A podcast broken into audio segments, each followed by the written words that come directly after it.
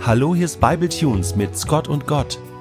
Alltägliche und himmlische Gedankenteilchen von Martin Scott. Seit Ende Oktober kümmere ich mich um meine Mutter. Sie gilt mittlerweile als mittelgradig dement. Sie wohnt noch eigenständig im eigenen Haus, ziemlich abseits aller Autobahnen dieses Landes, und ich wünsche ihr sehr, dass das noch lange so bleiben kann, Alleine schon, weil ich es mir für den Abschluss meines Lebens auch so wünsche. Aber wenn du ihr gegenüber sitzt, sagen wir mal zwei Stunden, und du mit ihr die drei Termine des nächsten Tages durchgehst, Blutabnahme beim Arzt, Einbau der neuen Tür durch den Tischler, die Heizöllieferung am Nachmittag, dann verbringst du von diesen zwei Stunden die ersten vier Minuten damit, diese drei Termine mit meiner Mutter zu besprechen und die restlichen eine Stunde 56 verbringst du dann damit, ihr ungefähr 30 Mal hintereinander immer wieder neu die Frage zu beantworten. Also, was war jetzt morgen nochmal? Das klingt wie eine normale Familiengeschichte. Der Sohn, angenehm Martin Scott, kümmert sich am Ende des Lebens seiner alt gewordenen Mutter, Erdmute Scott, Jahrgang 1936, gebürtig aus Berlin um seine sich vermutlich im Sterbeprozess befindliche Mama. Aber das ist bei uns überhaupt keine selbstverständliche Geschichte. Meine Mutter hat sich nach einer für sie sehr harten Zeit in ihrem Elternhaus innerlich geschworen, nie wieder auch nur einen einzigen Zentimeter von ihrer hart errungenen, erwachsenen Selbstständigkeit abzugeben. Wer nicht ihrem Bedürfnis entspricht, ist gegen sie. Wer ein eigenes Bedürfnis verfolgt, ist also nicht auf ihrer Seite. Für mich, der ich ihre Kindheitsgeschichte kenne, ist das sehr nachvollziehbar. Für mich, der ich ihr Sohn wurde, wurde das zum Albtraum. Geschichte wiederholte sich. Und ihre Kinder wurden ihre größten Feinde.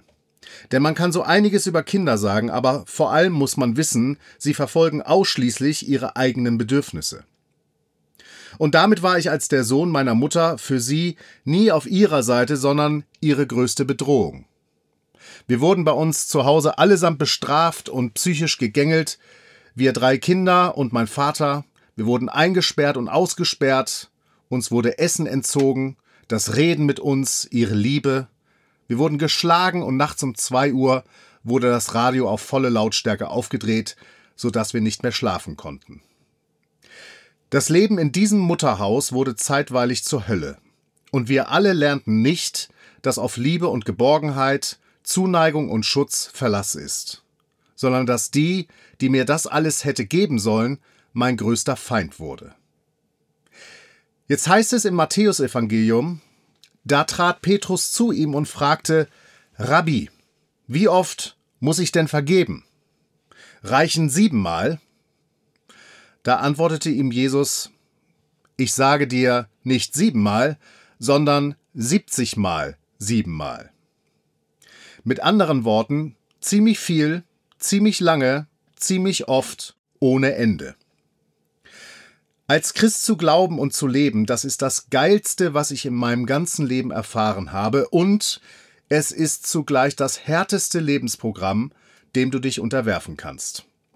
Und es sind diese beiden Aspekte, die mich so überzeugt Christ sein lassen, denn ich fand bei Gott ein Zuhause, obwohl diese Welt keines für mich vorbereitet hatte und eine für mich sehr herausfordernde Aufgabe, nämlich meiner Mutter zu vergeben. Mir wurde klar, wenn deine Mutter in ein entsprechendes Alter kommt und vielleicht auch noch die altersbedingten Demenzerscheinungen entwickelt, dann darf nicht mehr zählen, was mal war. Dann muss nur noch zählen, was ist. Siebenmal, siebzigmal vergeben. Ich habe mich Zeit meines Erwachsenenlebens durchaus auch mal von ihr jahrelang ferngehalten, um mich selbst zu schützen. Und trotzdem war mir klar, wenn meine Mutter alt und auf Hilfe angewiesen sein wird, musst du klar und bereit sein, ihr helfen zu können. Warum? Weil dich dein Glaube dazu zwingt? Weil das die Welt von dir erwartet? Weil du das für dein eigenes Seelenheil brauchst? Siebenmal, siebzigmal vergeben? Deine Feinde lieben? Für mein Seelenheil brauche ich das am allerwenigsten. Für mein Seelenheil sorgt Gott selbst, da kann ich nichts zutun. Und die Welt erwartet das überhaupt nicht von mir, kein bisschen. Die Welt, also Therapeuten, Seelsorger, Freunde und so weiter, haben mich im Gegenteil in den letzten 25 Jahren maßgeblich dazu aufgefordert, so weit entfernt wie möglich von dieser Frau zu sein, zu leben und zu bleiben.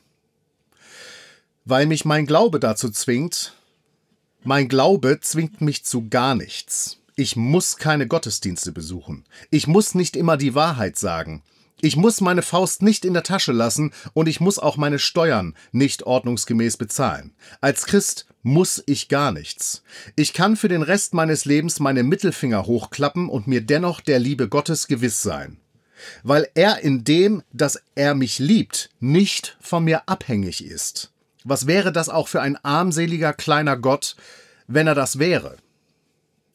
Aber ich habe verstanden, dass er etwas anderes von mir will. Und weißt du was? Ich will auch etwas anderes von mir. Nichts hat mich in meinem Leben mehr überzeugt als die Liebe. Nichts hat mich in meinem Leben mehr überzeugt als der permanente Neuanfang. Das immer wieder zurück auf Anfang gehen. Das immer wieder neu Entschuldigung sagen.